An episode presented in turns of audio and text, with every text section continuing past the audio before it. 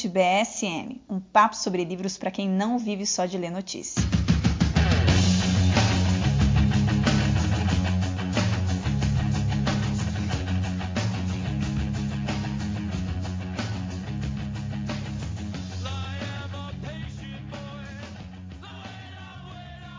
Olá, ouvintes! Sejam muito bem-vindos ao nosso segundo podcast Estante BSM. Me chamo Stephanie Unesco, sou historiadora e professora. E hoje teremos o prazer de comentar e conferir uma obra magnífica intitulada Não Tenhais Medo: Como Salvar Sua Próxima Ceia de Natal, o Brasil e talvez até a sua alma. Para esse segundo encontro, contaremos novamente com a presença do diretor executivo do jornal Brasil Sem Medo, Silvio Grimaldo. Seja bem-vindo, Silvio, mais uma vez. Oi, Stephanie, tudo bem? Tudo certo? Tudo bem, graças a Deus. Joia! E como convidado especial, o autor do livro Elton Mesquita. O nosso autor escreveu no portal Wonderblogs na era mesozoica da internet brasileira. Teve uma banda de rock nos anos 2000, no Rio de Janeiro, mas se transformou em uma criatura incompreensível para os seus amigos de esquerda após ter contato com os textos de Olavo de Carvalho na Bravo num processo irreversível que o afastaria do ramo do entretenimento popular e o levaria de volta à Igreja Católica. Esse processo de afastamento de seus conhecidos progressistas foi um dos catalisadores do processo de criação do Não Tenhais Medo, livro que tenta desfazer alguns dos espantalhos que a esquerda usa para não ter que lidar com as ideias conservadoras reais. Ele é maranhense, tem 42 anos e é escritor e tradutor do inglês. Seja muito bem-vindo, viu, Elton? Muito obrigado pelo convite, tá? Estou muito feliz de estar podendo conversar um pouquinho sobre o livro com vocês. E em várias ocasiões já demonstraram é, ter gostado e, e, e, deram um apoio assim para o lançamento e tudo mais muito feliz de estar aqui conversando com vocês. E, é, é, se eu não me engano, essa é a primeira, essa é a primeira entrevista que eu estou dando a respeito do livro, então espero que vocês também perdoem certo é, falta de experiência e se, enfim, é, eu sou meio novato nessas nessas coisas todas, mas aí. Ah, não se preocupa que nós também somos novatos em fazer isso. Exatamente, aqui é tudo novato no, então, nesses meios aqui, tá tudo certo. Maravilhoso. Então, então vamos lá. É, então, dando início às discussões, às discussões sobre o livro, nós vamos falar aqui brevemente né, sobre o eixo central da obra. O Brasil, no momento, é um indivíduo com personalidade dividida e em conflito, acossado por vozes discordantes disputando o controle. Os lados envolvidos na disputa são como aqueles casais que, de tanto discutir, acabam repetindo os mesmos argumentos. Esse livro foi escrito partindo do princípio de que nenhuma discussão é possível se não estabelecemos de antemão a boa fé e a boa vontade dos participantes. Sem confiança no outro lado, de nada adianta argumentar. Então, só resta a luta. A má notícia é que o Brasil é um dos dos países com pior índice de confiança interpessoal do mundo, e isso torna a resolução do problema ainda mais difícil. Assim, o objetivo da obra é servir como ponte para que os progressistas possam visitar o outro lado, para que possam ter uma ideia das preocupações e motivações dos conservadores. O objetivo do autor é informar, não convencer, Assim sendo, o leitor não assume nenhum compromisso de aceitar o que lá encontrar, mas provavelmente terá grandes surpresas. Vamos dar início então ao nosso bate-papo sobre o livro. Elton, no primeiro ensaio, você comenta que hoje em dia o sentimento que predomina na esquerda é o medo. E, por outro lado, o sentimento da direita é a falta de paciência. Você pode comentar como que esses sentimentos interferem no debate político? E, além disso, como a baixa confiança interpessoal no Brasil também prejudica esse debate? Então, o âmbito de interesse do livro, é, quando eu falo da esquerda, quase nunca, acho que nunca é a esquerda oficiosa dos cargos políticos e das pessoas que, que tramitam uh, nos meios de poder. São as pessoas, eu estava me referindo sempre às pessoas comuns do nosso convívio, que no, meu caso, por exemplo, eram os meus amigos, uh, as pessoas da família. Então, esse grupo particular, é, na época que eu acompanhava mais de perto, eu sentia assim uma, um tom geral, por exemplo, por exemplo, em posts de Facebook, e, e, particularmente na época, na época, por exemplo, que o Trump estava prestes a ser eleito, depois na época que o Bolsonaro, tá, tudo estava indicando que o Bolsonaro também seria eleito, é, que as pessoas começavam a relatar é, sequelas psíquicas, coisas sérias mesmo. É, não é um exagero dizer que muita gente passou a, a recorrer a remédio por causa dessa, que é uma tristeza, né? Sim. A pessoa, a situação política seja tal a pessoa sinta essa necessidade. Mas eu conheço alguns relatos de pessoas próximas que entraram em depressão, vi relatos de gente que tinha pesadelos recorrentes, coisas que antigamente, quando as pessoas, imagino que as pessoas tinham um estofo psicológico mais forte, é, você só via em relatos de, de, de guerra, de bombardeio, sabe? Mas uhum. isso, isso foi uma das coisas que eu notei muito, assim, eu, eu não saberia dizer como, como, está a situação agora, porque hoje em dia eu acompanho até menos do que eu acompanhava na época.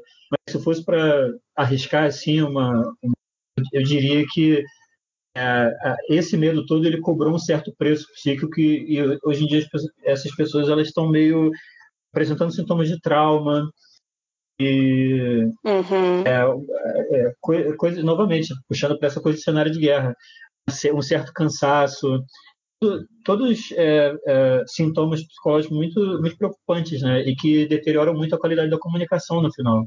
É uma espécie é... de transtorno pós-traumático coletivo, assim, né? É, isso mesmo. E a gente vê vários exemplos disso, tanto na, na mídia mais próxima americana, quanto aqui, né? As pessoas é, que gritam, que fazem as manifestações, uhum. né, muitos fluidos corporais, né, que indicam uma certa regressão a um estado psicológico mais infantil. É, e é muito é, porque a política virou, é, nesse sentido, a, a, no, a, a novela, né? Só que a novela não, não, tinha consequências na vida das pessoas. Você podia ficar puto com os vilões e tal, e não, não ia afetar uhum. a sua vida, mas essa transferência do que antigamente era esse investimento emocional da novela para essas figuras cujas ações têm resultados sim, acabou sendo uma coisa para que muita gente, para qual muita gente não estava preparada, né? Sim, caso... eu, lembro, eu lembro até dos grupos de faculdade, Elton, é, dos grupos de humanas, né? Que a galera falava lá, é, pedia, pelo amor de Deus, na época da, das eleições lá de 2018, pelo amor de Deus, Stephanie, eu sei que você tem ali um, né, um, um apreço a, a, determinado aí lado, é, lado político, mas olha, o tal candidato é realmente homofóbico, vai matar gay, pelo amor de Deus, e você tinha, eu tinha vários amigos que eram, né? Então você vê que realmente era uma apelação emocional tão grande que assustava. É, assim, é sempre muito é, é, é, triste e também é preocupante, porque você sempre pensa nesse tipo de coisa multiplicado pelos, pelos grandes números de pessoas, né? Então, assim, quer dizer, é o Sim. que chama em inglês o mob, né? A, a grande massa. É, é, é, é, triste, mas, inclusive porque é uma coisa que afeta as nossas pessoas próximas. Mas eu não sei, é, muita gente, por exemplo, é, acabou se preferindo se afastar, que eu acho muito saudável, inclusive tem pessoas que tipo pararam de acompanhar tão, uh, tão de perto. Eu, assim, é, eu, eu, já não leio, eu não tenho hábito de ler jornal há muito tempo, de anos, assim. E é, é, é parece para uma pessoa dessas, né? Parece um hábito, parece uma coisa de alienado. No entanto, eu posso dizer, fr francamente, assim, que não me fez falta nenhuma. Eu não sinto como se algo tivesse deixado de fazer uhum. falta na, na, minha vida. E ao lidar com essas pessoas próximas, eu noto que é, é mais ou menos como essa coisa da, das notícias de jornal, da, das manchetes, do clickbait, é, virou uma coisa, um víciozinho, de, de, meio que de coção, né? um negócio que está que tá uma coceirinha, sabe?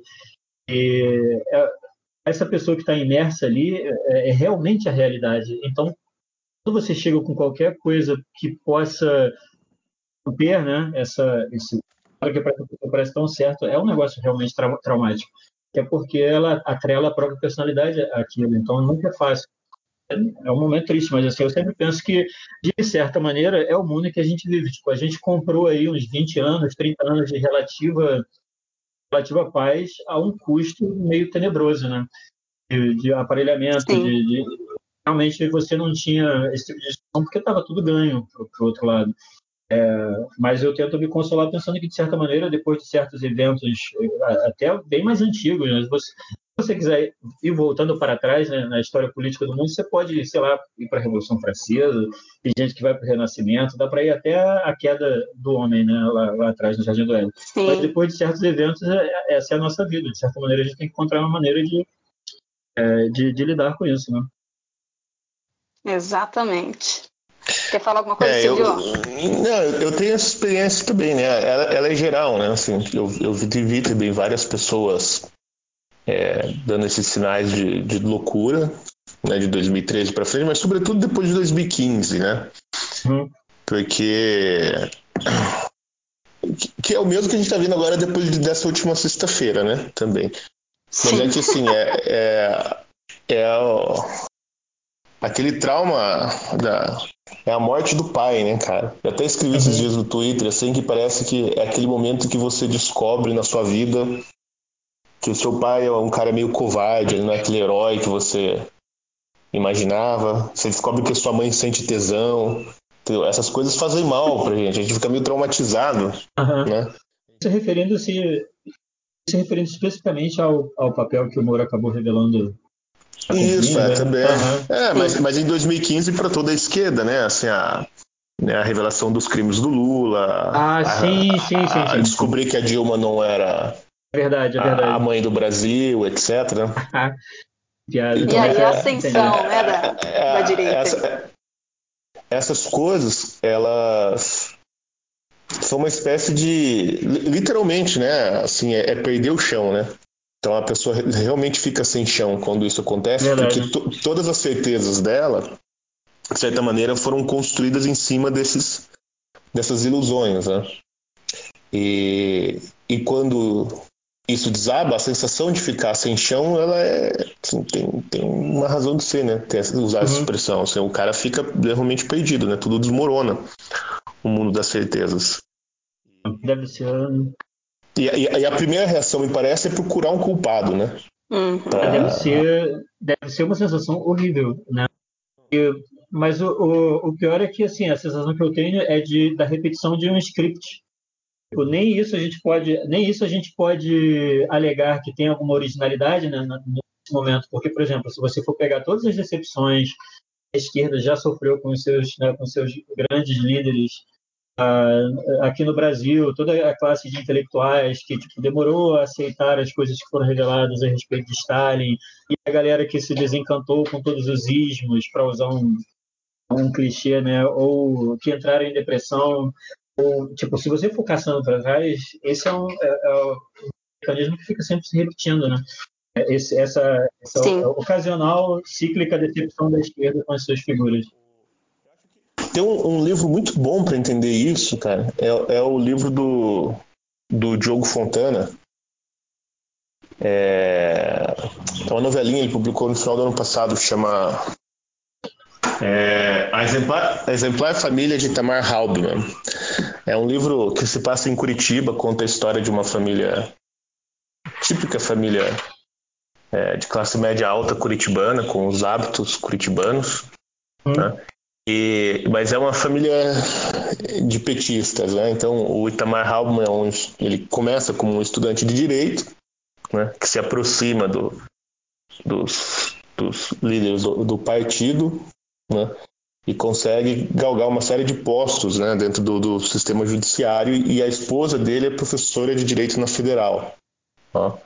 E a família inteira é petista. E aí e o centro da história é o impeachment da Dilma. Então, como que uma família assim, né, de pai, mãe e duas adolescentes pa passaram por aquele ano, né?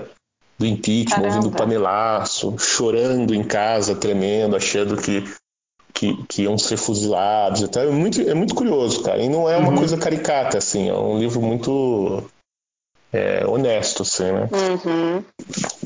E, mas ele mostra bem assim, a, a, o tipo de reação mental né, que, que esse pessoal de esquerda teve. Né? Não é um exagero realmente, então, né? Rola uma coisa. É... Não, é, não. É, foi, foi uma reação exagerada, né? Era um delírio. Tem um episódio dos Simpsons que é muito engraçado. Dos Simpsons? Não, do. Do. É, dos Simpsons. Que é a da eleição do Barack Obama. Não sei se chegaram a ver esse episódio. Não, não. E, e Ah, enfim, assim, todo mundo acha que depois, no dia depois da eleição vai vir um holocausto zumbi, assim, né? Os Estados Unidos vai, vai acabar e começa aquela tensão, uma polarização do caramba. E, e, aí, e aí começa uma espécie de guerra civil em Springfield, né? E uma galera se. Do é, Obama, do Obama. Do Acho que era do Obama ou era do Trump. Pô, agora eu não sei, hein? Deve ser do Trump, não? É, eu, é, eu sei que eles se escondem no, no, num bunker, assim. Tipo, eles destroem a cidade, botam fogo na cidade. Uhum. E se escondem num bunker esperando o fim do mundo, né? Daí sai o resultado da eleição, Caramba. daí passa aquela cena, assim, né? Tipo, um filme meio né, pós-apocalíptico, assim, abrindo aquela porta da, de aço que eles construíram no bunker, assim, no meio de uma caverna. Olha Aí saem e, e a cidade está inteira. Né, eles falam assim: é, acho que a gente exagerou um pouco. é, mesmo. Mas é um problema, porque esse é o tipo de, de, de profecia que a pessoa vai sempre ajustando. Eu, eu, eu, imagino que muita gente nem lembra. Costumava dizer que haveria extermínio de gays as coisas vão se ajustando à medida que o tempo vai passando, e aí, ah, não era bem o extermínio dos gays, Sim. na verdade. Agora é uma coisa um pouco mais tecnicista, que é tipo, ele, ele vai, é, vai interferir é, em outros âmbitos além do. Mas começou numa pegada bem. Bom, a gente lembra como é que era, como é que eram as, as acusações de nazismo, né? Isso é uma coisa que eu, menciono, que eu menciono no livro, que é, é, um, é, um, é um desfavor que eles fazem até a eles mesmos porque você vai desgastando o valor das palavras. Hoje em dia, tem, cada dia a minha lista de palavras que, que não valem mais nada vai só aumentando. Porque, Aumenta, né? É, é porque elas vão se desvalorizando pelo uso de qualquer, feito de qualquer maneira, né? É, você fala do, desse barateamento né, das palavras, ninguém mais sabe o sentido do que cada um está falando. É uma, virou uma loucura mesmo. Uhum. Bom, Elton, na, no é, segundo ensaio se eu não me engano, né, no segundo ensaio mesmo, você apresenta algumas dicas valiosas para conversar com pessoas que não pensam como a gente. Né? Isso para mim foi super válido, super válido mesmo. Uhum. E eu gostaria que você comentasse um pouco sobre essas dicas, né, para o pessoal que está nos ouvindo aí. Então, como é que é possível fugir da, daquilo que você chama de tirania amidalar? É, amígdala hijack. Muito bom.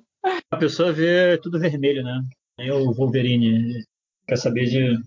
Mas é, eu fico feliz de, de assim, de, ver que pelo menos certos efeitos, né? Porque a gente sempre modestamente acha que nunca vai acertar o alvo e tal, mas que, por exemplo, de jogar um pouco de água fria nesse momento em que as coisas estão começando a, a ficar quentes, forma que você sabe que vai, vai degringolar para a briga e tal. Então, se, se, se servir um pouco para isso, para dar uma esfriadinha que seja, impedir ainda um pouco a deflagração do, do conflito, dar mais uma chance para já, já vai ter valido bastante. Mas eu acho que assim é, é difícil, é difícil. Para mim foi um pouco mais fácil pela certas características da minha personalidade.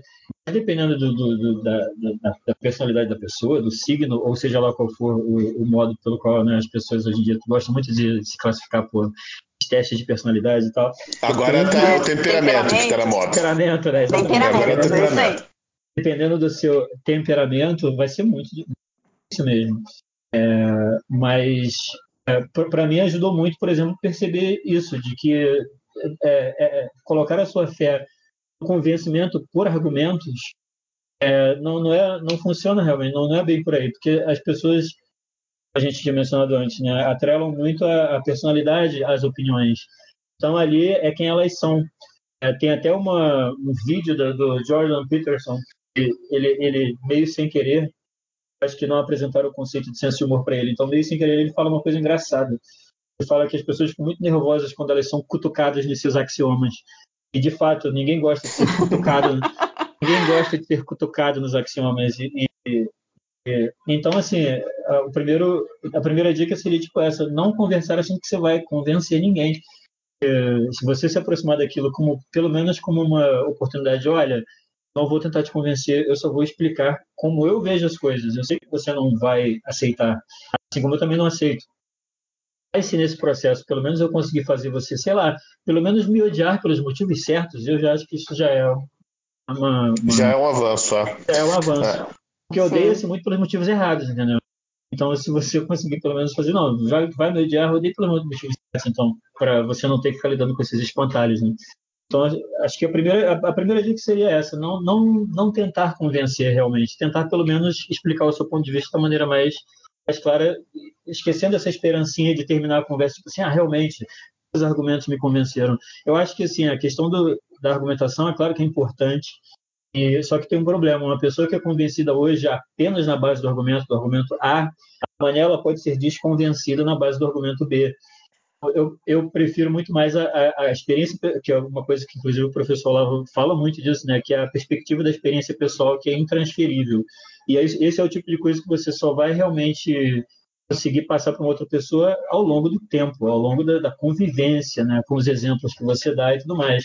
É um processo rápido e fácil, é um negócio que vai ao longo do tempo e aí se a pessoa, né, minimamente atenta, ela pode vir a reconsiderar ou, ou não, mas acho que a dica é essencial até porque o, o verdadeiro ganho, né, não é assim a adesão do seu interlocutor a uma a, uma visão de mundo, a um corpo, conjunto de ideias, etc. É uma doutrina, seja o que for, que você está tentando convencer. Mas o verdadeiro ganho é o estabelecimento de, de um, um, laço interpessoal mesmo, né? Do estabelecimento dessa relação. Ainda que ela, ela continue, Verdade. de certa maneira, conflitiva ao longo dos anos, do tempo, né? Mas o fato de existir sim, um vínculo entre, entre duas pessoas, um vínculo que ele pode ser de conflito intelectual, mas de, de Cara, no final das contas, sim, existe um, um, elo de amizade, de amor, seja lá o que for, né? De respeito entre, claro, entre claro. pessoas, ou de reconhecimento, uhum. né? Que ali tem um outro ser humano. Isso é um ganho muito maior do que a adesão, a, trazer o cara para o seu partido, vamos dizer assim, né? Sim, sim. Isso, é, é, isso eu concordo 100%. É um negócio que meio que sumiu da, da vista assim, das pessoas, do, do horizonte das pessoas acho que é melhor que qualquer outra coisa, na verdade. Se você tem isso, você tem possibilidade de bastante possibilidades, inclusive disso, de no final acabar convencendo. Mas ex existem é, âmbitos mais importantes, eu acho, necessariamente esse né, do, do, convencimento para adesão a certas ideias e tal. E, e, esse negócio de você estabelecer esse vínculo, de, isso é, nossa, é, para mim é, é, uma joia, assim, uma joia rara, porque é extremamente difícil, é. inclusive. Eu tenho um amigo que eu conseguia chegar nesse ponto, assim, tipo, ele é totalmente oposto, assim, das coisas que eu acredito. Ele muito, muito oposto mesmo. Mas a gente conseguiu, é, até por a gente se conhecer um certo tempo, poder estar desarmado na conversa, de saber que tipo eu não desejo mal dele, ele não deseja meu mal. Tipo, hoje em dia, até ocasionalmente, a gente troca informações, discute uma coisa ou outra, faz uma piadinha que seja uma outra coisa, mas conseguimos manter um nível que a gente sabe que tipo assim, estamos seguros, ninguém vai se matar, ninguém vai se já, isso, pô, isso foi para mim foi uma, uma, vitória maior, eu acho, até do que se eu tivesse apenas, tipo, na base do argumentinho, trazer ele pro meu lado, sem saber que no dia seguinte, por causa de alguma reviravolta da política, eu ia perder isso de novo, né? Então, é muito melhor. E, e já foi assim, você vê a amizade, por exemplo, do Bernard Shaw com o Chesterton, por exemplo, tipo, eles não podiam ser duas pessoas de opinião mais diferentes, mas eram extremamente amigos, extremamente uhum. próximos. Outro dia mesmo, para trazer o exemplo para música pop, estava vendo uma entrevista daquele, daquele roqueiro de esquerda, o Henry Rollins. Ele é muito, muito amigo íntimo de um roqueiro extremamente reaça dos Estados Unidos, o Ted Nugent. E ele estava dando uma entrevista falando sobre isso. Cara, vamos tentar, vamos tentar ainda, baseado nesse amor que a gente sente um pelo outro, pelo menos tentar uh, ter uma chance para que a convivência resolva o que os argumentos não uhum. resolveram, né? Mas eu acho possível, se mais pessoas estiverem né, abertas para essa possibilidade, eu acho é, que é possível. Por porque geralmente, assim, é, você acaba adotando ali uma postura de, ó, vamos falar tudo menos de política. Então, eu tenho algumas amigas da época do mestrado que é, isso, entrou né? em política, a gente para de falar. Então, a gente vai falar sobre comida, é. sobre vestimenta, vamos falar sobre outras coisas. E aí, você tem esse, né, esse limite. De repente, de repente, nesse espaço aí, você já cria né, um tempo para as coisas acontecerem essa necessidade do ah, vi essa notícia aqui, o que, que você acha disso? Né? Que é a história de, de, que você tinha virado meio que uma porta-voz da parada, que ninguém gosta realmente, né? uhum. né? Não predispõe as pessoas para coisas boas, esse tipo de, de, atitude.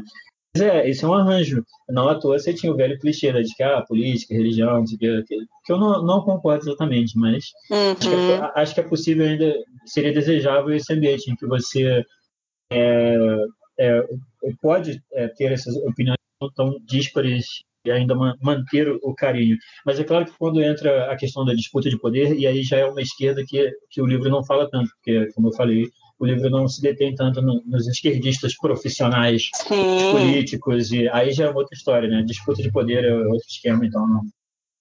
É, o seu livro é como não arruinar, não arruinar festas de final de ano em família. É, exato, exato. Totalmente um objetivo totalmente modestinho. É, não, mas pô, é, é, assim, as pessoas assim estão nos seus dias a dias, no, no, dia a dia, convivendo com seus familiares, elas não estão disputando poder para uhum, arrumar um cargo é no governo. Uhum.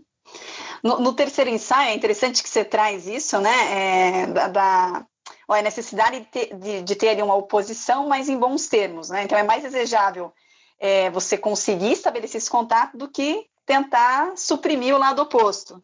Então é, é interessante a gente pensar assim como até a própria concorrência aí de pensamento político, ela é bastante positiva para que a gente não, não se acomode né, no nosso pensamento e, e que traga aí, vamos dizer assim, mais é, qualidade para o próprio debate. Eu acho super interessante quando você toca nesse assunto no terceiro ensaio aí.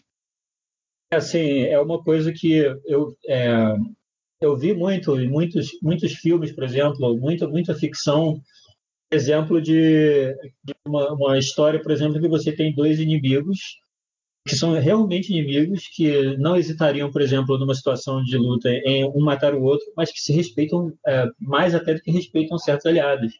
Respeitam muito. Então você vê muito isso, por exemplo, em filmes samurai.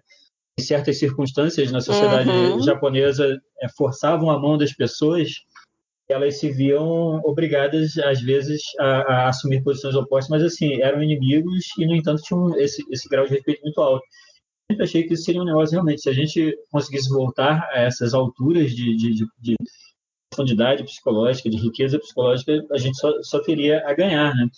A ideia de que você poderia, poderia vir a ter inimigos, inimigos melhores admitamos, os inimigos de agora estão muito ruins, assim, em vários níveis. Nossa, muito fracos. Estão muito fracos, em vários sentidos, fracos em vários sentidos.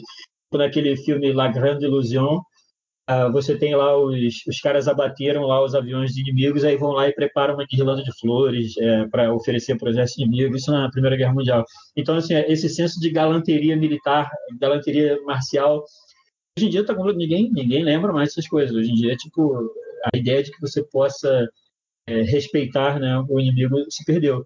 Mas sim, é, é há muitas vantagens de você ter um inimigo que você respeita. Para começo de conversa, é, eu até boto o exemplo do, do efeito que o pessoal nota muito em colônias de animais que disputam território, que é o, é o efeito do querido inimigo, dear enemy.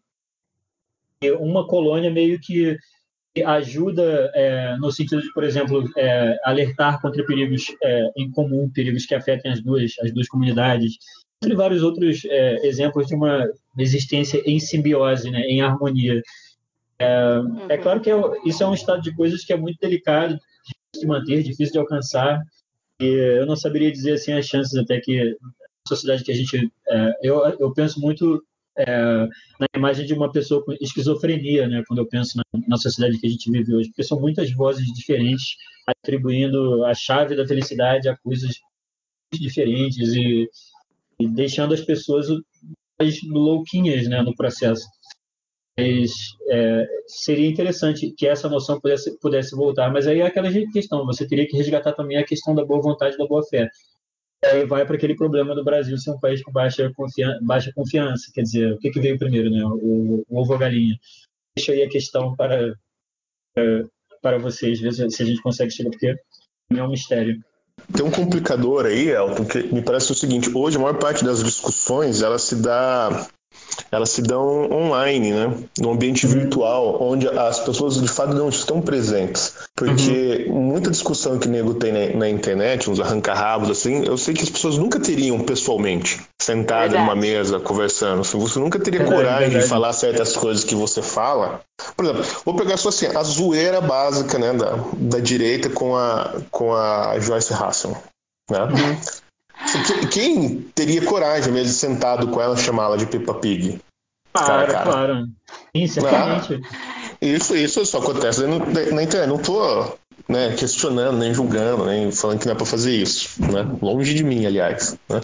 Mas, tipo assim, que o, o, ambiente virtual ele, ele, ele torna mais propício esse tipo de, de dispensa da boa vontade. Uhum. Entendeu? Né? A gente se torna mais corajoso, né, Silvio? Porque por, por mais assim que, que, o ambiente esteja tóxico, vamos dizer assim, né, tá, tá, é muito conflito mesmo, né? É, nas redes sociais a gente vê e tal, mas a gente não vê assim no, nos condomínios, por exemplo, nos prédios, aí as pessoas se matando, os vizinhos uhum. jogando óleo quente um no outro, a gente não vê isso, uhum. né? No uhum. dia a dia. Então assim, porra, será que no, no meu prédio só mora direitista? Né? No outro ele só mora esquerdista? E aí nunca dá treta? No, no, dia a dia, no contato pessoal, as pessoas tendem a ser mais tolerantes mesmo. E essa boa vontade aparece mais, porque você vê, vê todo dia, ah, tudo bem, seu vizinho é petista, né? Meio canalhão, mas todo dia você vê ele ali passeando com o filho dele, brincando com o cachorro, né? pegando um jornal. Você fala, porra, é, ele parece gente até. Então, é, é, a, a, internet, a internet tem essa coisa de potencializar, né? De, é, esse tipo de, de atitude, assim, mas é, é realmente é, é, mais ou menos como se é, fica mais fácil você desconsiderar coisas que são apenas é, bons modos básicos. Porque realmente, para mulher na discussão é chamar de porca, de pega pega, tipo, é um negócio que, é, é por exemplo, para mim na vida real é um negócio impensável. Agora, se, por exemplo, for um meme, alguma coisa que eu vi, e que eu sei que, por exemplo, tipo, é, ficar, não vai vai ser diluído no meio de uma grande coisa que tipo já faz parte da, da experiência que ela tem, já virou arma política, digamos assim. Um negócio que uhum. provavelmente ela até já, uhum. já filtra. É, a impressão que a gente tem, e é uma impressão errada, porque no final, no final, ainda é, ainda é um ataque, ainda é tosquinho, tá? a gente, eu sei pelo menos isso, é, é, é foda. Mas a impressão que tem é que fica diluído no meio dessa, dessa parada sem rosto, anônima da, da internet, né? Uhum. E, mas não, realmente não ajuda, não ajuda. Se fosse, se houvesse uma maneira é, isso aí acaba pode ir para um lado que pode ser manipulado é, de forma escusa. Eu vejo muita gente, por exemplo, no Twitter falando ah, se não tem CPF não pode falar que a gente já sabe muito bem né, o que está por trás de, desse tipo uhum. de, de, de, declaração. É que também o objetivo é outro, né? Por exemplo, quando você faz um meme para atacar uma figura pública e tal, você, de fato você não quer sentar para conversar com, com a Joyce Hasson, né? Uhum. Ela, sei, ela, em geral, o que, que a direita quer é, é eliminá-la do, do, debate público, porque ela já se mostrou quem Sim. é, enfim, né? Outra, Tem, de fato, é outra, outra pegada. Tem uma coisa, veja que os exemplos que você deu, por exemplo, quando você mencionou as pessoas humanas, são as pessoas do seu convívio, né? Então, assim, quando Sim. chega na parte do político, eu tenho que admitir que, sim, de certa, especialmente com o meu pouco apreço por, pela o fetiche democrático, por exemplo, uh, é, político para mim é uma figura que ficou meio pra, pra de pinhata mesmo, para você chegar e, e zoar. Tem, tem que. de pinhata. É, mas é, tipo, infelizmente não sai coisa boa, é uma pinhata desagradável, não sai coisa legal mesmo. Mas, mas de qualquer maneira ficou, ficou para isso, sabe? Ah, você quer ser político, então, tipo, sabe, faz parte. Então, nesse, nesse caso específico, não me dói tanto, assim. Eu sei que não é um uhum. discurso elevado, que não é, não é bonito, mas nem todo mundo pode ter o treinamento que, por exemplo, você vê aqueles aqueles discursos da, da Câmara dos Comuns na, na, Inglaterra e os caras também se zoam, só que é uma zoação altamente altas ironias, refinadas e tal, mas ainda é zoação, você vê os caras morrendo de rir quando um cara pega um outro para Cristo lá, é a mesma coisa. Talvez, talvez os exemplos que eles usem lá e os memes sejam um pouquinho mais elevados, não sejam tão... Mas é que é o Brasil, tem que, que ajustar as expectativas para cá. Sim. No, Elton, no sexto ensaio, você critica aí, é, vamos dizer assim, os esquerdistas ou progressistas por estes atacarem aí a tradição. É, a gente observa aí que eles uhum. consideram né, a tradição um, um, mero discurso aí de poder de uma classe dominante, buscando é, se desassociar dela a todo custo, num esforço constante mesmo de desconstruir a tradição. Então, é, queria que você responde, é, respondesse aí para a gente o, o, que, que os esquerdistas perdem né, ao, ao, abandonar a tradição. Qual que é o prejuízo, né? Então, isso é, é isso é um assunto realmente é muito espinhoso tem, e tem muitos, tem muitos lados. Assim, eu estava vendo outro dia, estava é, tendo um, um baile funk ao ar livre, perto aqui de onde eu moro, e o cara lá, o DJ, estava falando que eles iam estavam num, num esforço para resgatar a tradição, os clássicos. E aí, e de fato, eu ouvi uhum. as músicas e as músicas que eles estavam tocando eram só músicas do, do funk lá dos anos 80 para 90. Fiquei pensando, Sim. realmente, é, o impulso humano de, de, resgatar a tradição e os clássicos é, é, legítimo, está em todos os lugares, inclusive no funk. Então, assim, é, é, é, os esquerdistas perdem, perdem assim, para começo de conversa, eu, eu, no livro eu associo muito a tradição com a memória. Então, uhum. se você é, se você transferir esse o coletivo dos esquerdistas progressistas para o que seria a figura de um indivíduo, tem um indivíduo que perdeu a memória, o que não é legal. Imagina uma pessoa que acorda e de repente lembra dos últimos três anos da vida, uma pessoa de 40 anos que só lembra dos últimos três anos. Então, é, é um déficit. Mas isso se compõe com o problema também de comunicação que eu tinha mencionado, que eu não cheguei a, a desenvolver muito no livro, mas que é o fato de que as palavras ficaram ambíguas e, e com cargas emocionais opostas. Então, quando, por exemplo, a gente fala tradição, eles vão escutar opressão. Quando a gente fala uhum. é, quando a gente fala autoridade, eles vão escutar autoritarismo uh, e, e, e, coisas assim. Então, já no discurso, o fato de que as palavras hoje em dia é, para jogo, digamos assim, uh, tornou a coisa realmente um tipo de disputa que se ganha no grito, porque já que as palavras estão com esse, essa carga de ambiguidade, as palavras têm uma, uma, carga de ambiguidade naturalmente, mas hoje em dia chegou a um paroxismo, assim, ao ponto de, de significarem coisas opostas para grupos diferentes. Sim. Então, a, partir do momento que você é, você percebe que isso está acontecendo, você já, já pensa assim, ok, a comunicação não vai acontecer que as ferramentas que a gente usa, que são as palavras, estão corrompidas num grau que eu falo A e vai chegar B lá para outra pessoa. Aí, se, se está nesse, nesse nível, a próxima questão que a pessoa tem que fazer é, tá, então quem é que tem a autoridade para definir o que essas palavras significam? Eu acho que vai ser muito em breve, se as coisas continuarem ficando mais acirradas e não estão, tipo, em algum momento essa questão vai ter que vir para frente. Tipo, ah, então quem é que tem autoridade para definir o que, que as coisas são, o que, que as coisas é, significam. Uhum. Antigamente, na época que os animais falavam, você tinha a igreja, né, que cumpria esse papel. Uh, ordenava a visão da sociedade, o papel do homem dentro de uma, uma estrutura que culminava em Deus. Então, isso é, matava muitos problemas, né? A gente não pode contar, infelizmente, Sim. mais com, com essa régua hoje em dia. Mas até para falar desse problema da, da, da tradição, é, para um progressista, é, já seria impossível, porque eu ia usar um monte de palavras para me comunicar. E cada palavra que eu fosse falar ia chegar para ele com uma carga negativa, entende? Então, uhum. então o que o que é muito é, de certa maneira é um ponto cego, porque não é como se a esquerda não tivesse as suas tradições, é como se a esquerda não tivesse as suas hierarquias, é só que acaba virando muito assim, é, é, é a minha tradição que eu calho de não chamar de tradição, eu chamo de alguma outra coisa, entende? Sim. Mas é também uma maneira nesse livro eu falo muito desse negócio da fuga do essencialismo que é quando você quer tipo assobiar e chupar cana ao mesmo tempo é, tipo você quer ainda as vantagens que viriam né de uma certa de uma certa é, estado de coisas sem admitir que você está tomando vantagem desse, desse estado de coisas é, é complicado assim eu não sei Sim. realmente essa, essa questão da tradição é uma das coisas mais difíceis porque é, é, é, é o pessoal progressista, é, eu tenho esses meus amigos e eu já lidei com eles o suficiente para saber que é um alarme para eles. Se você é, é, um campo muito espioso para você começar a ter uma conversa realmente onde a informação seja trocada, primeiro você teria que ter todo um trabalho de limpeza de um campo ali que esse livro é parte de um esforço. Eu realmente espero que hajam outros porque eu vejo, por exemplo, você vê aí segundos cadernos de, de jornal de cultura, ah, se você for acompanhar, parece que a literatura no Brasil nunca esteve tão bem, né? Porque sempre tem matéria, Sim. sempre tem livro saindo, etc, etc. Os nossos escritores não estão falando, não, não estão falando disso. Tipo, a comunicação tá, tá ferrada, tá fodida, entendeu? É, As palavras exatamente. quebraram, e agora? Como é que a gente vai fazer? Sabe? É, o, o, primeiro texto que, que nós publicamos do Olavo no Brasil Sem Medo, né, chamava, acho que, Jornalismo Psicótico, falava justamente disso, né? Que é hum. a, a, o uso que as palavras têm hoje, né? O uso que os jornalistas fazem das palavras é um uso muito é, anômalo, né? Porque ele não, as palavras não se referem mais às coisas. Esse é o problema. Uhum, uhum. Né?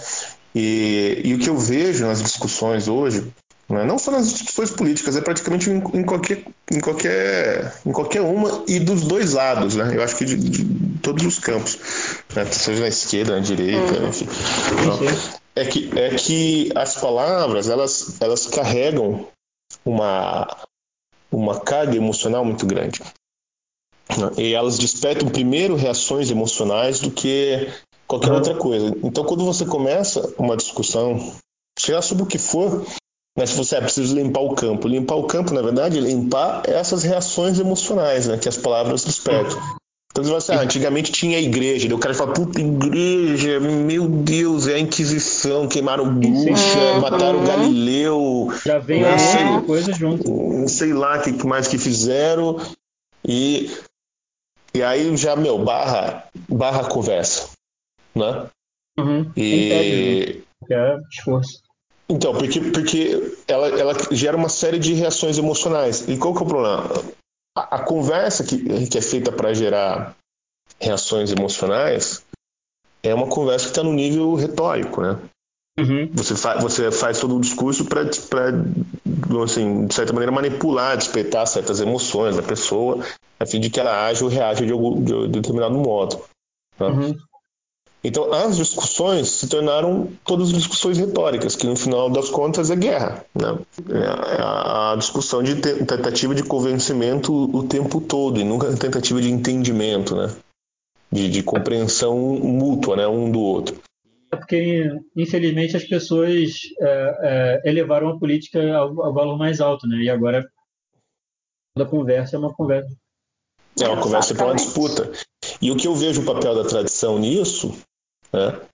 É o seguinte, que, o que a gente chama de tradição, na verdade, é assim, é o é o, o teste do empirismo ao longo dos séculos, né? Uhum. Porque o que, que, é a tradição? A tradição é, é, é, essa, essa limpeza, né? Que foi feita ao longo de, de muito tempo por pessoas muito mais inteligentes que a gente, né? de limpeza dos termos. Então, quando a gente, a gente fala democracia, ou igreja, ou vida, seja lá qual for o, o tema, né? Assim, pô, a gente normalmente está se, tentando se reportar, pelo menos, né, a algo que a humanidade já discutiu né, antes e chegou mais ou menos a, a, essa definição, não é a conclusão, mas a essa definição, que o, o objeto é esse. Né? E, então a tradição, na verdade, assim, ela é, o, é, a, é a depuração realista da, da linguagem. Né? Ela que garante que a, que a linguagem vai se referir a objetos que se não são, se ela não se refere diretamente aos objetos reais, bom, se refere àquilo que muita gente imagina que sejam os objetos reais, é a opinião de muitos, uhum. né? É uma espécie de consenso dos tempos, né? E o que torna a coisa tudo muito mais razoável. É um consenso e... comprado à base de, de sangue, suor, lágrimas, tipo, gente, gente sofreu para comprar, para tipo chegar nesse consenso que não é perfeito, nem combinado é perfeito, mas que é, parece, pareceu funcionar para um maior número de pessoas naquela sociedade. Mas é que tá, tipo, tudo isso que você me falou a mim pareceu extremamente sensato, apenas racional. Mas enquanto você falava aí, eu me colocando aqui no papel de um desses meus amigos progressistas, eu fiquei detectando várias bandeirinhas vermelhas subindo. Tipo, não falou essa palavra, não falou essa palavra. Porque né, é, um campo, é um campo minado, é um campo minado. Muito. Sabe? E, ó, eu tenho que dizer, cara, Satanás joga muito, cara. É esse, esse quebra-cabeça particular no qual a gente se vê hoje em dia é uma, peça diabólica, muito bem feitinha, assim, porque realmente. É, por isso que, que é difícil mesmo você começar a ter uma conversa, porque é, você sempre assim, você vai querer é, reduzir a conversa para algum campo de experiência comum. Tá? Uhum. Mas, em geral, cara, pelo menos a experiência que eu tenho, é porque eu também vim no mesmo meio que você, né, cara? Eu também tinha uma banda de rock, meus amigos Olha de só, juventude. Sabia disso. É, é. é. eu, hein? Olha aí. inclusive o Olavo foi o divisor de águas, né, cara? Meus amigos do ah, rock, é? tudo olhava, porra, olha é, isso meu... que esse cara tá virando. Meu irmão, é. cara, olha só, experiência. É, em 2000 ainda por cima. Acho que 2000 foi quando eu parei de tocar. O que tocava? Eu tocava baixo. Aham. Olha só. Ah, foi, foi exatamente isso que aconteceu comigo também. É, então, essa galera, se você começa a conversar, primeiro que já vem que você é o representante de todas as opiniões contrárias, né? Uhum. Então, assim, até você conseguir achar um ponto comum, eles vão levantando todas as objeções possíveis e, e a conversa fica como a, sei lá, a, a, a flecha de Zenão, entendeu? Então, uhum. tipo, você nunca, você nunca consegue aceitar o alvo porque você tem que chegar à metade do caminho, tem que chegar à metade do caminho, tem que chegar na metade do caminho, tem que chegar à metade do caminho. Isso é um problema também. E, é. e você fica patinando. cada coisa que você diz, que é, é, não, não existe exatamente uma preocupação é, com a essência do, do assunto.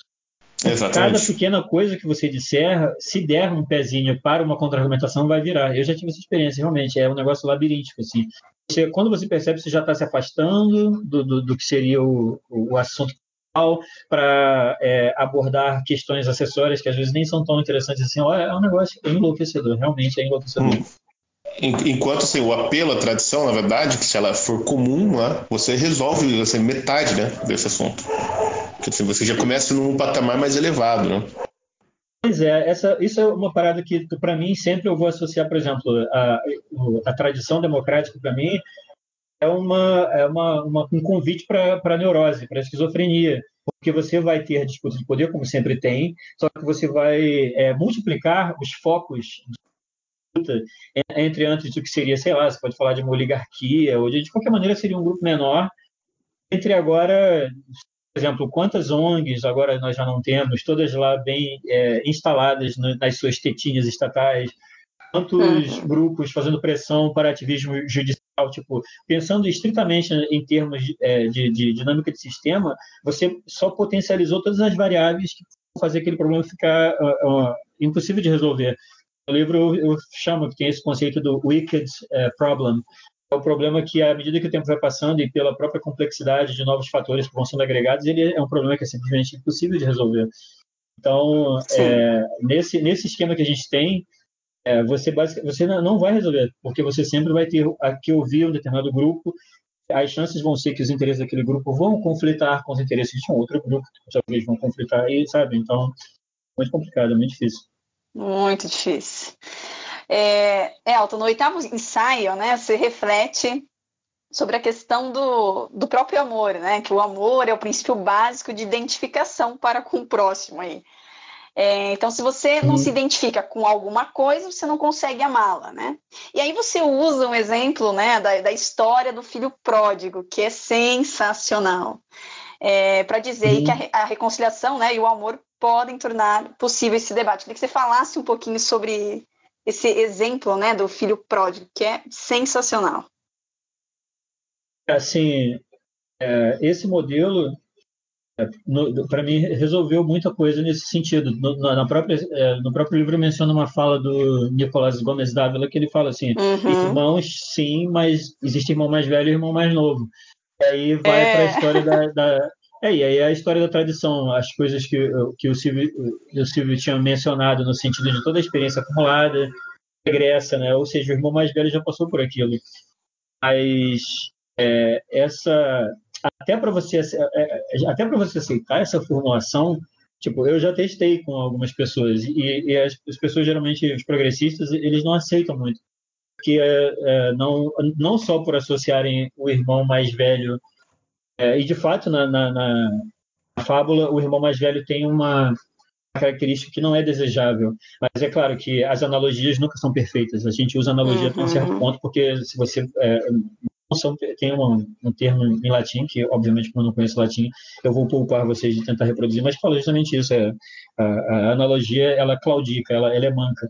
E Sim. porque, na, porque no, no na, na, história, depois o irmão mais velho ele é, ele é um tanto azedo, ele chega para o pai e vai reclamar, ah, mas pô, eu sempre estive aqui do seu lado, nunca dei trabalho, e no entanto chega esse, esse garoto agora, depois de ter feito essa merda toda, e você vai lá matar um, um animal para fazer uma festa. Então, essa parte realmente não é, não é não era o que me interessava. Mas uhum. para falar isso para uma pessoa, uma pessoa progressista, é, ele é, é, é, é, muito difícil perceber como esse, na verdade, se trata da mesma pessoa, é o mesmo ser humano que está passando por fases diferentes é, de amadurecimento. Sim. Juventude, mais, é, mais aguerrida, com mais foguinho na venta, né? mais arrogante e a, a, idade adulta, quando você já refletiu nas experiências, já sabe que a, os encantos do mundo já vão, fatalmente vão te deixar na mão em algum momento, tudo mais. E por fim, a idade mais velha, quando você está mais que disposto a, a dissolver essas contradições só no amor, no carinho que você sente. Uhum. Então, é, o problema é que é, é, essa história descreve esse processo de amadurecimento e, e hoje em dia muito difícil uh, as pessoas lembrarem o normal, o desejável era passar por essas essas fases. Nada, no livro mesmo também menciona, nada Sim. de errado você ser um jovem revolucionário que quer mudar o mundo faz parte. Mas também deveria ser natural você, é, você é, ao envelhecer, rever as coisas pelas quais você passou. É, para mim é apenas mórbido que eu, que eu conheço pessoas hoje de 40 anos para 50 anos e que realmente estão lá com o bracinho levantado, falando das utopias e tal. Isso para mim é mórbido. Isso é, é uma, um defeito de, de, de, que rolou ali no processo de amadurecimento. Então, antes a gente, a gente tinha muito esses modelos arquétipos, né? É, inclusive, em Conto de Fada, você tem muito isso. Jovem que sai para se aventurar, o, sábio que é, que é mais velho, e, e, e, cada arquétipo era associado a uma fase da vida humana. Hoje em dia, obviamente, que as pessoas não têm mais esse treinamento literário, não, não têm mais essa experiência, se perde um pouco. Então, hoje em dia, é, é, é difícil você fazer é, apesar de ser uma história belíssima, uma história tocante, é muito difícil uhum. você fazer ressoar no coração de um cara que tem é, que é velho, já está nos 50 anos e ainda quer que está querendo se enturmar com a, com a galerinha do prazer imediato, com, com o pessoal da, da, camisetinha apertada, da tatuagem, etc, etc.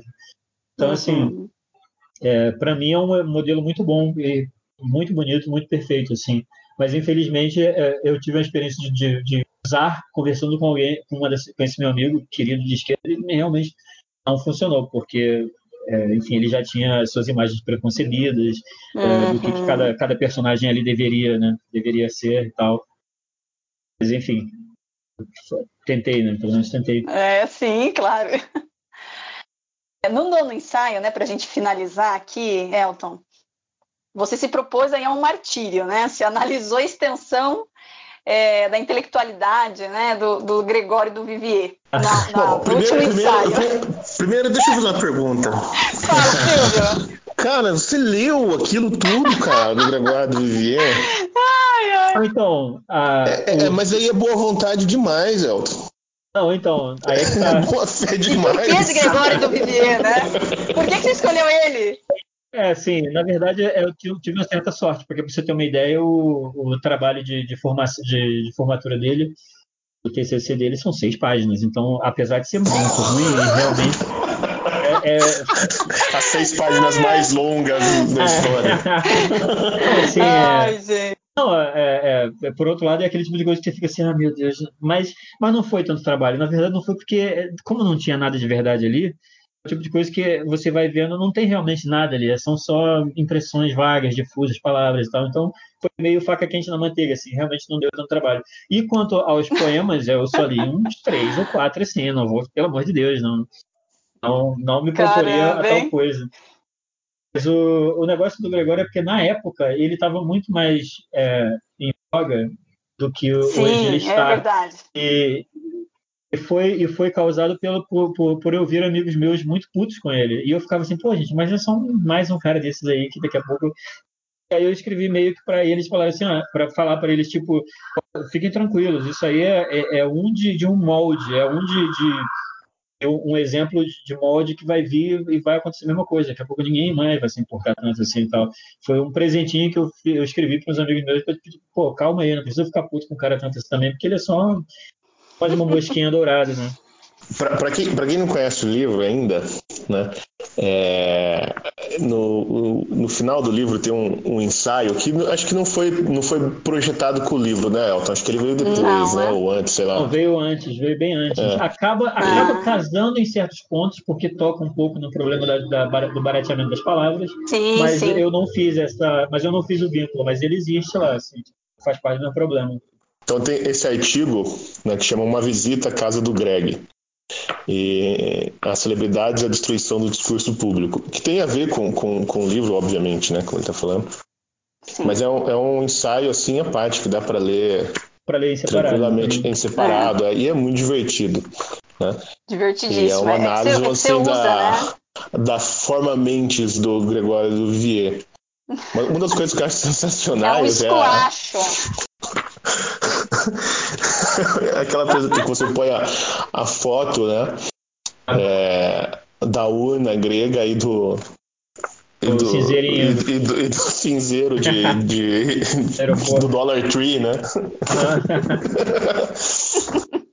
Foi, foi uma síntese imagética ali, né? Rolou uma síntese. Sim, pô, é muito bom aquilo. Não, Não, foi escrito... Usa é que, é que você utiliza ali para mostrar mesmo essa desintegração do discurso público, né? Então você utiliza ele como exemplo. Você poderia ter usado, igual você fala, qualquer outro, sim, sim. né? Desse, desse povo aí que, assim. que só, só fala clichê, que, que, que, realmente destruiu aí, né, o discurso. Então você utiliza ele como exemplo, né? Não é nada, não é carta marcada, né, Elton?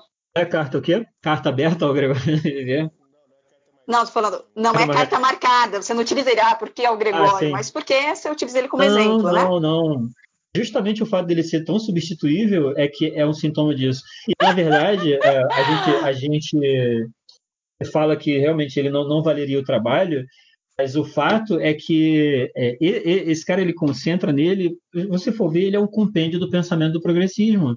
E, Sim. E, ele tem um programa na HBO, e esse meu amigo querido de esquerda, uma das primeiras coisas que, que ele fez quando a gente reatou nossa amizade depois de ele é o ex-baterista da minha banda, é, foi me mostrar, é, é assista isso aqui, eu tenho uma puta que pariu, não, ele, ele, ele não sabia que eu tinha escrito esse ensaio né, na época. Uhum. Hoje em dia ele já sabe, até já leu, mas enfim. É, continuou meu amigo, que é muito crédito, que eu, é muito crédito para ele, inclusive. Mas Mas é, isso, na época que ele me mostrou, eu falei, tá vendo? No final foi um alvo bem escolhido, porque essa galera, para eles, é, são os pensadores deles. E é a visão uhum. meio que inquestionável, que é a visão do, do, progressismo que ele, que ele representa. E, e, o, que, o que é mais importante aí é esse trabalho de, de, de bunda lelê que ele faz com as palavras, porque é aquela coisa de você escrever, de, tipo, existe uma diferença, uma diferença entre você concatenar palavras, que isso é uma coisa que qualquer pessoa com um, um QI básico, assim, que passar pelo processo escolar, ele vai saber fazer. E uma pessoa realmente uhum. é, transformar o texto numa coisa viva, que é uma, uma a, a, a, síntese né, de, uma experiência vivida, que vai tocar o coração Sim. dos outros e tudo mais. É, é uma, uma outra história. Então, no caso do Greg, eu mostrei ali que é tipo realmente uma de clichês, né, que ele, que ele costumou fazer ali, e que era muito fácil você mostrar para mais B e desmontar. Seria uma maneira de, de demonstrar para quem estivesse disposto a ver que, de repente, as pessoas estão colocando, apostando muitas fichas numa galera que, tipo, pô, eles escrevem na Folha, tem coluna na Folha e tudo mais, e que são posições que já foram ocupadas por gente, por João de Andrade, por a Otto Lara Rezende, pessoas que realmente tinham, né, o estofo necessário. Então, de certa maneira, é um grande lamento, assim, tipo, é claro que pode ser muito um papo de velho, assim, ah, minha, as coisas eram outras no meu tempo de guria, as coisas eram boas na minha época, que fatalmente é, acaba sendo uma coisa normal quando você chega numa certa idade, é natural. Mas a gente está numa época. Boring old guy, né? É, exato, exato. Então tem esse lado que eu estava muito ciente disso. Mas, por outro lado, não dá para. É, não dá para negar que a gente está, sim, numa época de paroxismo do significado Sim. de um modo que antes, por exemplo, nos anos 60, na época que toda a escola francesa estava começando o trabalho da desconstrução, tipo, ali era o começo do ataque. Mais para trás ainda, que você tem, se você quiser, você pode ir até lá para trás, nos sofistas, né? É, que já começavam com essa história de, de, de, da verdade ser algo elusivo, indefinido. Eu, então, essa é uma questão que já é bem, bem velhinha.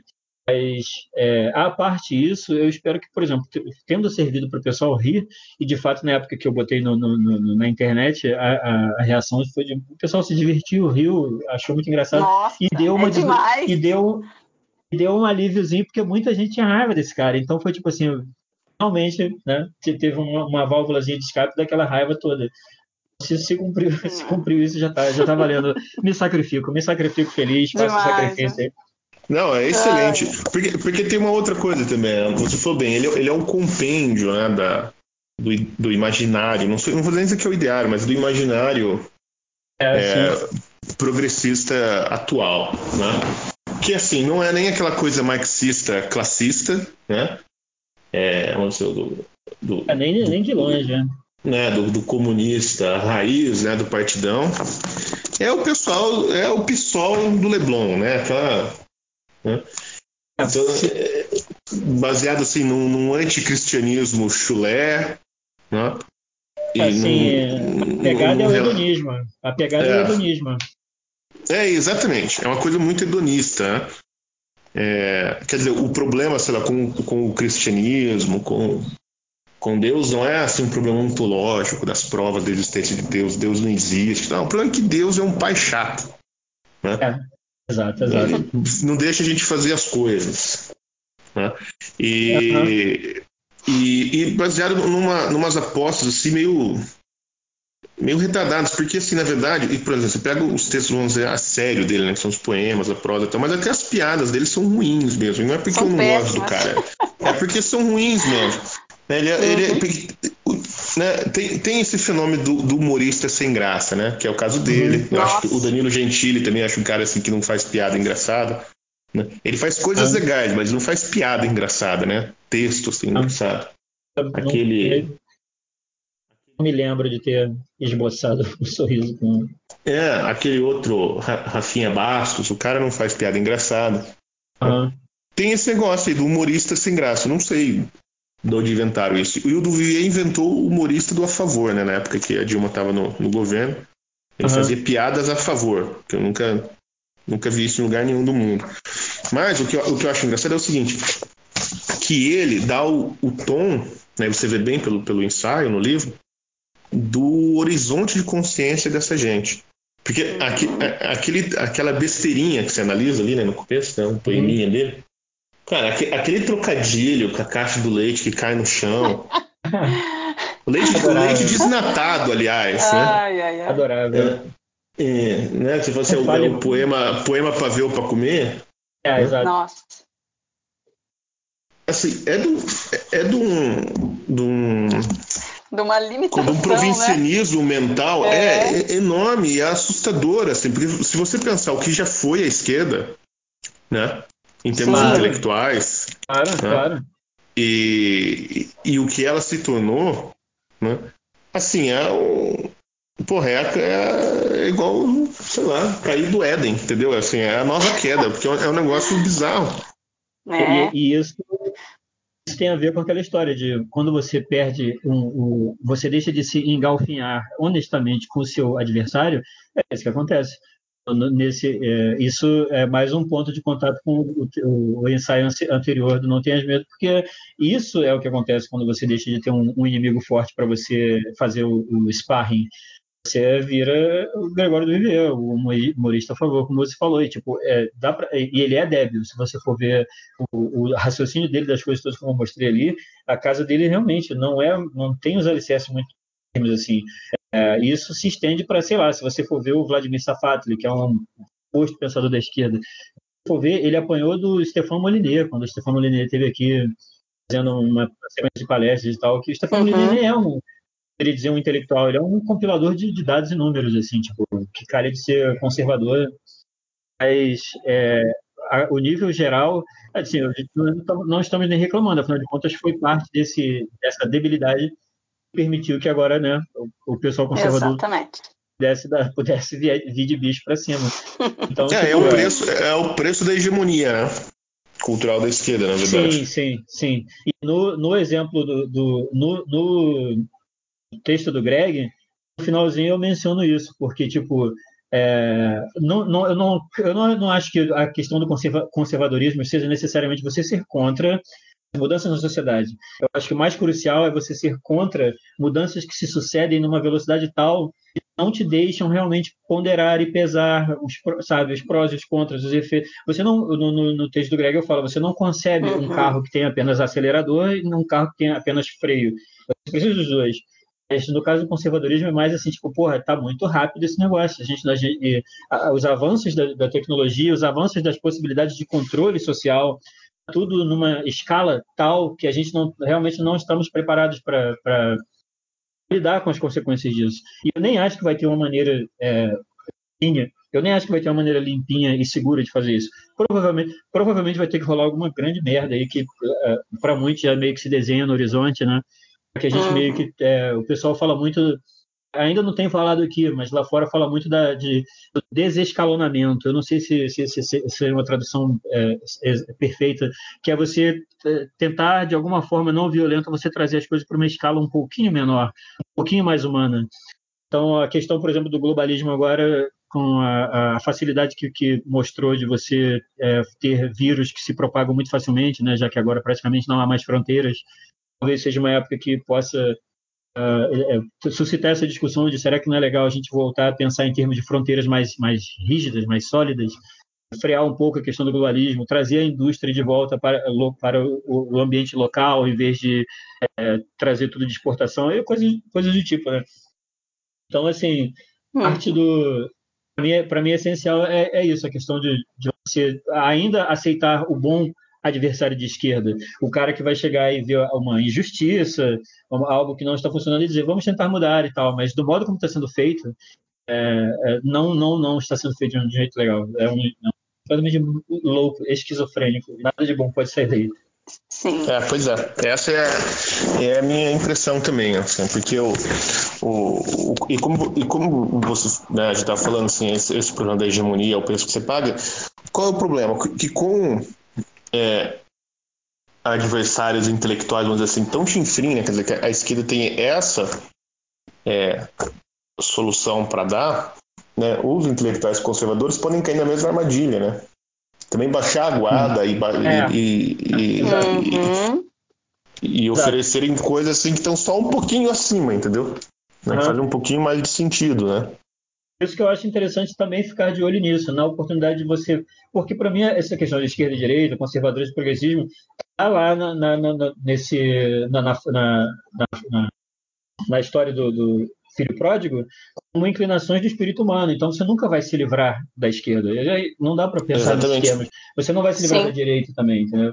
Então o ideal realmente seria você de, ah, aquele exemplo que eu, que eu, tinha falado no começo, né? Do, de um, numa ponta o, o Chesterton, na outra o Bernard Shaw. Então, tipo, você é, tentar de alguma maneira tentar ah, estabelecer é, partimos de pontos diferentes, mas temos alguma boa vontade, alguma boa fé, e vai ser bom para os dois nessa relação, de que um vai fortalecer o outro, porque, tipo, eu vou ter que apresentar um trabalho melhor, um trabalho mais bem fundamentado. É, seria muito bom se, no decorrer de todo esse processo que a gente está vivendo agora, que é, realmente dá um, dá um ânimo você ver que a gente está crescendo em tantas áreas, sabe? É, muito empolgante. Sim. Que isso não nos deixasse arrogantes a ponto de né, achar que por dominar o campo, isso garantiria. Para quê? Para daqui a 20, 30 anos a gente está passando vergonha de novo e tipo, né? Aliás, foi de certa, certa, maneira o processo que aconteceu. Você tinha uma, um conservadorismo é, de fachada, engessado, que o pai de família ia lá e traía a esposa e, e era machistão, então tipo a esquerda tinha um pezinho para reclamar e, e, era muito fácil você chegar e fazer programas de humor muito engraçados como eles faziam, atacando todas essas hipocrisias e tudo mais. Então assim, para eles foi muito fácil eles chegaram uhum. e a, a, casa já estava meio podre, eles só tiveram que chegar e chutar, né? É, coisa, é, é bom que o exemplo deles sirva para que nós saibamos fazer por onde e não cair na mesma. É, é, é o que eu estava conversando ontem na live com o pessoal aí do, do Terça Livre e tal. Uhum. Que assim, eles estavam falando, ah, que, que, qual que é a pauta do conservadorismo? Tá? E eu sempre insisto que no Brasil os, os conservadores não têm identidade, né? Eles precisam é, discutir, discutir, discutir, discutir para e, e, discutir para mim é, é, livro, né? no final uhum. das contas. Uhum. É, discutir para ter uma, uma clareza sobre o que é a, a identidade conservadora no Brasil, e eu acho que o seu livro faz um, um puta serviço nesse sentido, né? uhum. porque hoje em dia os conservadores têm uma identidade muito grande com o governo, e isso é, é, é fatal, assim, isso é uma coisa muito perigosa. Sim, né? sim, sim. É, é, preciso ter uma identidade que, que, onde esteja claro né, a distinção entre um movimento conservador, entre que é ser um conservador e o governo, até para você poder saber o que cobrar do governo, o que. Uhum. Você não precisa ir atrás do governo justificando as cagadas que, que porventura aconteçam, etc. Né? E, e então, essa... assim, um, um dos problemas que eu vejo dessa, assim, dessa ideia conservadora é que no Brasil ela é, ela é muito ideológica ainda, na verdade. Uhum, né? uhum. Então há uma projeção no passado sobre coisas a conservar. Né? Eu falo, cara, o que você quer conservar assim? Né? A família tradicional brasileira, pense bem, cara, a família tradicional uhum. brasileira é uma coisa, né? É, é, é, assim, é um fetiche, né? É, é um fetiche, exatamente. A família tradicional brasileira é um campo de conflito e tretas e, e tragédias pessoais enormes. Né? Sim. É, A, Essa, é, pode falar. É, é, uma, é, é, uma ideia muito burguesa, na verdade, né? Então, assim, a religião brasileira, assim, ah, a religião brasileira é uma mistura de uma porrada de coisas, né? É, sim, sim. Não, ah. tudo bem, a gente tem a igreja católica, a gente tem os valores populares, tá, essas coisas têm que ser preservadas, né? Mas hum, é. uh, o conservador, eu quero dizer né, que o conservador brasileiro hoje me parece que ele está mais assim na posição do, do revolucionário americano, na época da Revolução, né? Uhum. Americana, do que o conservador britânico ali no parlamento, querendo né, preservar as instituições e tal, e mantendo aquela democracia de 500 anos. Mas, pô, a gente não tá nessa, né, vibe, né?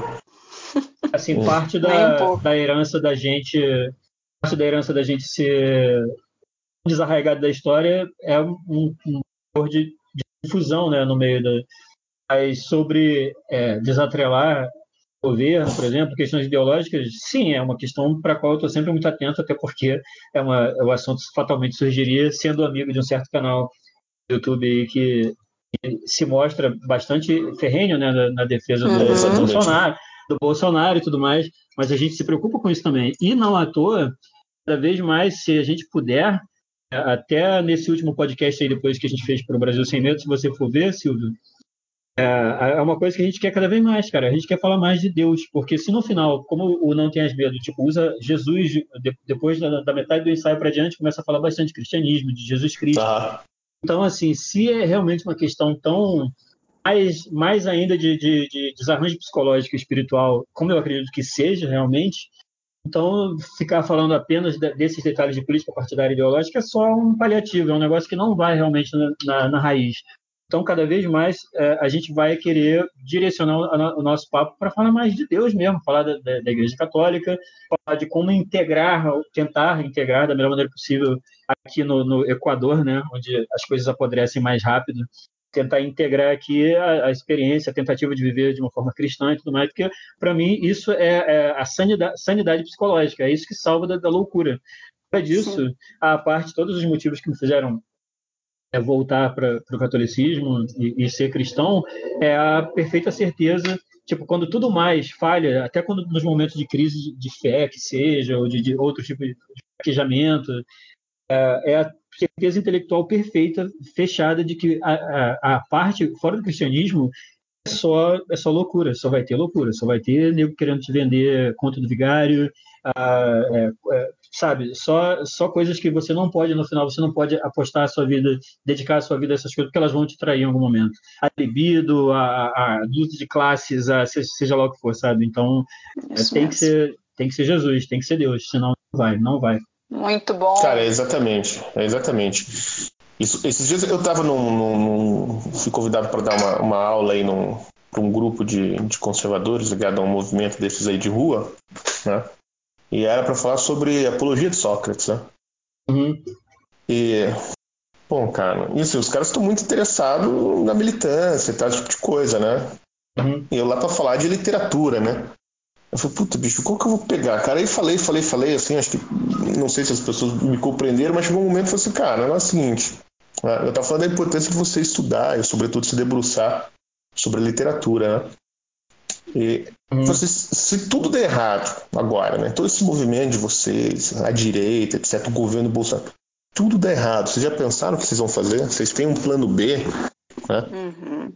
Como que vai ficar a vida de vocês? Cara, ninguém ninguém tá pensando nisso. Ou pouca gente tá uhum. pensando uhum. nisso. Né? É, então, eu, eu sinto assim um, que tá rolando né? Como dizia o Frege, aquela imanentização do escatom, né? Eita! é, tá apostando as fichas de uma coisa e, como você disse, cara, no final só tem duas coisas que importam, né? Que é Jesus e é o amor ao próximo, mas é o próximo de verdade, né? O seu uhum. vizinho, seu irmão, uhum. seu pai, são as pessoas com quem você convive, não é o, o próximo que está na internet, abstrato, os conservadores, né? A humanidade. É, a humanidade. É. E é difícil, cara, nesse momento, assim, você puxar as pessoas, mesmo quem está do nosso lado, para essa conversa, para a percepção dessas realidades, né? O que, é, o que é muito triste por uma coisa que é um paradoxo, mas é verdade. A, a, você fica muito mais forte quando você passa a encarar isso como algo da luta política e ideológica como realmente algo secundário, que é muito importante, você realmente ganha uma certa liberdade de ação quando você leva as coisas para o campo da eternidade, de Deus. é até uma pena que a pessoa se prive disso, porque, por exemplo, eu, eu tenho toda a liberdade para fazer as coisas que eu faço no canal, escrever as minhas coisas, se for o caso, mas ainda assim, é, sabendo que, tipo, amanhã o Bolsonaro cair ou alguma coisa assim, ou, tipo, uma reviravolta e aqui for para Venezuela, Venezuela, desisto, vocês entenderam o que eu estava querendo dizer. Uhum. Entendi. Venezuela. É, Virar uma Venezuela. Virar uma Venezuela. Então, é, ainda assim, por ter, por acreditar em Deus, eu também acredito que é, você vai viver o seu destino cristão em qualquer circunstância. Então, seja um ambiente uhum. favorável ou contrário, aliás, as chances são de que você viva melhor ainda o seu destino cristão se, for, se o ambiente for contrário, né? É, estão aí os mártires e os santos para então, então isso dá uma, uma alegria na, na, na batalha, dá uma, uma, força que muita gente se priva, às vezes, de não, de não uhum. se distanciar um pouquinho, talvez, desse tudo ou nada político do momento, entendeu? Elton, quando Cristo apareceu na Terra, a primeira coisa que o mundo fez foi espancar, crucificar e matar Jesus Cristo, cara. É. É. Não, não, não, há motivo uhum. para a gente acreditar que exato. vai ser melhor para nós do que para ele. Exato, exato. Foi, foi, só surgir a notícia de que ele iria nascer que já morreu um monte de bebê.